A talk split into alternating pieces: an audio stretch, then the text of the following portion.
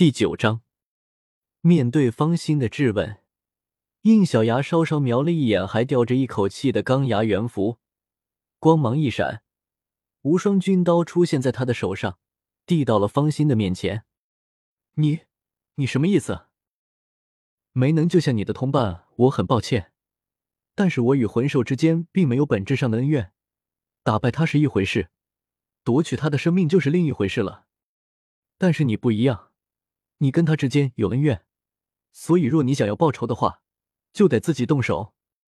而且如果我这个外人动手的话，你的内心也无法得到平复吧？看着应小牙递来无双军刀，脑海又回想起刚刚族人们惨死的样子，方心在这一瞬间仿佛长大了不少。他眼神坚定的接过了无双军刀，甚至拒绝了应小牙的搀扶，强忍着两条腿上的剧痛。一瘸一拐的向钢牙元府走去。魂兽森林里，不管发生什么都不奇怪。不管是谁，都是有了这份觉悟之后才踏进这里的。我们杀魂兽取魂环，然后再被更强魂兽袭击。所以你杀了我的族人，现在我替他们索你的命。事情就是这么简单，一点都不复杂。让应小牙都有些意外的是，他的脸上并没有任何扭曲的愤恨。有的就只有对接下来要做的事情的平静和要给族人报仇的决意。这个女孩爱恨分明，是个不错的苗子。应小牙点头表示同意。是啊，确实非常不错。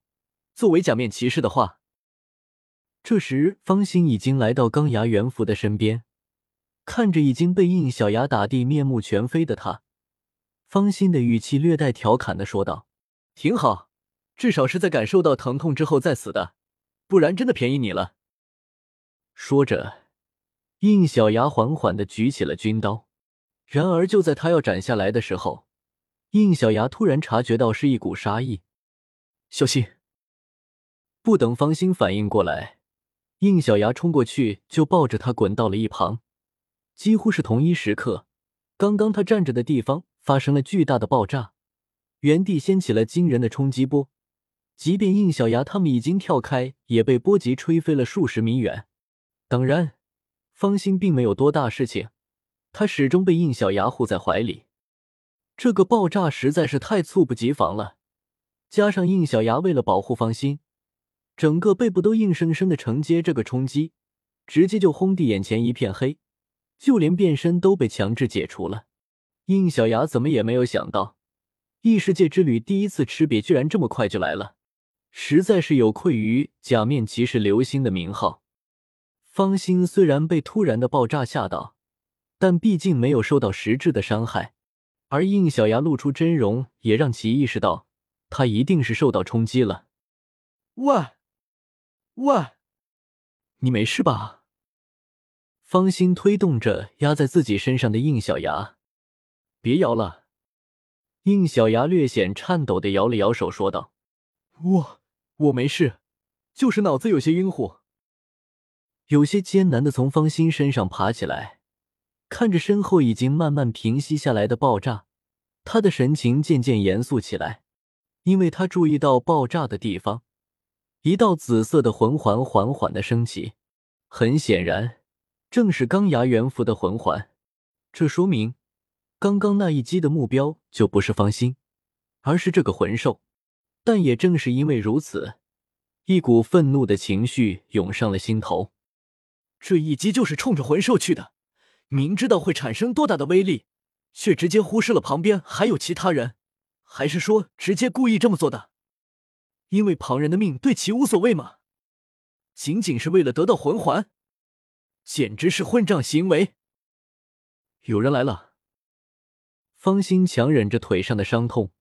指着刚刚攻击飞来的方向，果然一群穿着类似制服的人正高速的向这里袭来。这群人直接无视了应小牙和方心，纷纷跳到了那个魂环的旁边。为首的一个穿着长裙、有点祭祀模样的老者看到魂环后，满意的抚了抚胡子：“很好，这么远的距离做到一击必中，说明魂技的熟练度进步了不少。现在把这个魂环吸收掉吧，江血。是神官大人。说话的是一个十七八岁左右的黑发红眼少年。刚刚那一击正是他打出来的。看着漂浮在面前的魂环，江邪露出略显尖锐的虎牙。真是的，之前让他逃走的时候，还以为就这么错过了呢。果然，我们之间还是有缘分呢。破开你喉咙的时候，我就说过了，一定要让你成为我的魂环。说着，便开始运行魂力，身体周围出现了两个魂环，一黄一紫。这个叫江邪的少年，第二魂环居然就已经是千年级别了，可想而知，这群人的身份肯定是不一般。两个魂环出现后，江邪利用魂力控制着这个新的魂环向自己靠近，而一旁的神官则大手一挥，于是众人散开，以阵为形，把江邪的围在中心为他护法，而神官自己则站在阵型的最外围。然后自然就注意到了不远处的应小牙和方心。嗯，这附近的尸体都是你们的同伴吧？看来就是你们把钢牙元符伤到这个地步的吧？看在你们为我的弟子节省了不少力气的份上，这些药物就当是谢礼了，收下吧。这个小姑娘看上去也受了伤，就像打发要饭的一样。这个被称为神官的老者向应小牙远远的扔来一个布袋。但随着一声枪响，还在半空中的布袋就这么炸了开来。一时间，对方的气氛瞬间肃杀了起来。所有人都站到了他们二人的面前，神情严肃的警惕着方心。是的，就是他扣下了无双军刀上的扳机，隔空打爆了装着药物的布袋。刚刚看应小牙跟钢牙元符战斗的时候，他就学会了无双军刀上冲枪部分的用法。说实话，应小牙也非常愤怒，但是他却至少是想接受对方的药物，好给方心做治疗的，却怎么也没有想到，方心居然会主动拒绝，而且还是以这么激进的方式。方心虽然年纪不大，但是却非常聪慧，本就因为对方的突然攻击差点丢命的他，从刚刚对方的话语里得到了重要的信息。那就是这个钢牙猿符，对方早点盯上了。他喉咙上的伤也是对方的手笔，但是中途却让他逃跑了。这也就可以解释为什么他一出现在他们面前的时候，会那么疯狂的攻击他们。也就是说，一切的起因就是眼前这群人。谁要你们的施舍？如果不是你们搞丢了这个魂兽，我的族人就不会死。这一切都是你们害的，还什么缘分？让魂兽从手里溜走，也好意思说地出口？如果不是这个哥哥出手将他伤成这样，哪里还有你们还捡漏的份？刚刚本姑娘就应该早点杀了这个魂兽了，让你们毛都得不到。应小牙有些发愣的看着快要歇斯底里的方心，脸上却渐渐露出欣赏的笑容。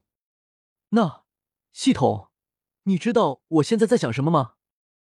大概清楚。那可以做到吗？只要满足一些条件，那么一切随宿主的意志。方心毫不留情的痛骂，让这个所谓的神官脸色瞬间就阴沉了下来。一旁准备吸引魂环的降邪也被分散了注意，向他们投来了厌恶的目光。不知天高地厚的小鬼，你专心吸收你的魂环，不要被这些上不了台面的人影响。是，神官大人。冷哼一声后，江邪继续吸收起魂环，而神官则对他们二人说道：“既然你们这么不领情，那就赶紧从我等面前消失吧。我还没有到要欺负年轻人的地步。”说着，一股庞大的魂力从他的体内爆发出来，黄黄紫紫紫黑六个魂环依次从他的体内展现出来。这个老头竟然是一个魂帝。仅仅从他身上释放出来的压力，就让应小牙和方心顿时喘不过气来。尤其是方心，脸色苍白的同时，全身连动都没法动一下。哼，嘴上说不欺负年轻人，释放压力的时候倒是一点都不留情面呢。鬼刀老头，你还一如既往的不要脸！我看武魂教的人也就这点水平了。一个低沉的声音从两人身后响起。随之而来的，则一股丝毫不亚于对面的魂力涌了过来，将压迫在应小牙两人身上的魂力给抵消掉。压力一消，应小牙就差点要栽倒，却被一个柔软的身体给接住了。真是的，面对武魂教都这么刚，真不知道该说你无畏还是该说你无谋了。难道这个也是你所说的假面骑士的信念吗？苏小姐，呵呵，原来你们跟过来了！是的，扶着应小牙的正是在他离开后不久便选择跟过来的苏璇。不仅是他，史莱克学院的众人都来了，而替他们挡住对方压力的，正是队伍的最强者魂王金铁阳。这是应小牙第一次看到这位严肃谨慎的大叔释放出魂环，黄黄紫黑黑的魂环，他竟然拥有两个万年魂环，比对方还多一个。魂环的质量可是决定了战力的最大标准之一，年份越大的高品质魂环可以很轻松的越级战斗。这也难怪金铁阳的等级虽然比不过对方，但是在魂力的浓厚度上却可以跟对方硬怼的原因。果然。在看到出现的人后，鬼刀的脸色更不好了。他不动声色的收回魂力，很显然也并不想在这个时候跟对方发生什么冲突。毕竟他们两人如果发生战斗，那可是谁也讨不了好。史莱克，金铁阳，你什么时候开始喜欢插手别人的事情了？对方既然收走魂力，金铁阳也给了面子，把力量收了回去。不管对方做了什么，眼下有个小贝在吸收魂环，他如果打扰到了，被传出去，丢的可不止他一个人的脸，更不用对方的身份也不一般了，到时候麻烦肯定不小。没好气的瞪了一眼应小牙，然后对鬼刀说道：“这小子跟我们史莱克有些交情，在魂兽森林里，我们确实不喜欢管闲事，但并不意味着我们不懂道义。”鬼刀老头，我们的人怎么样，还轮不到你来多嘴。你还是好好教育好自己的徒弟吧，别到时候教出来一个长着人样、没个人心的怪物出来。毕竟这种事情在你们武魂教也不是第一次发生了。你，鬼刀正要说点什么，却听到后面发出一阵闷声，回头一看，是正在吸收魂环的降邪出了点意外。眉头紧皱的他，嘴角也渗出了点血液，也不知是因为听到了金铁阳的话而受到了影响，还是单纯的因为吸收的魂环有反噬。为了防止出现意外，鬼刀闪到他的身边，运用魂力帮助他稳定了力量，然后一脸阴沉的对金铁阳说道：“带着你的人马上消失，不然我就是你们唯武魂教的敌人。”金铁阳冷笑一声。你留我们还不呆呢，免得到时候出了意外，祸甩在我们的身上。走吧。说完，便第一个转身离开。洛普普还有另一个学员架着方心跟在后面，而应小牙则婉拒了苏璇的搀扶。我已经没事了，苏小姐。说完，还不忘回过头看一眼这些武魂教的人。苏璇小声的提醒道：“武魂教的人一直就是这样。”你可千万不要傻到一个人去对抗他们。应小牙点了点头，便不再说些什么。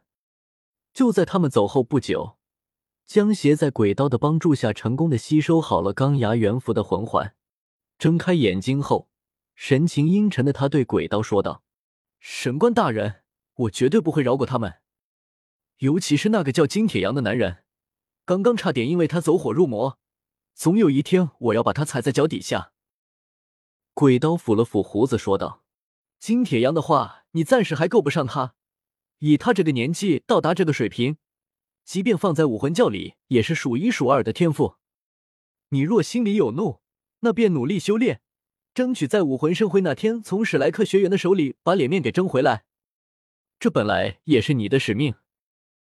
嗯，神官大人放心，我绝对不会让您失望的。”读修真英格兰。请记好本站的地址：w w w. 点 f e i s u w x. 点 o r g。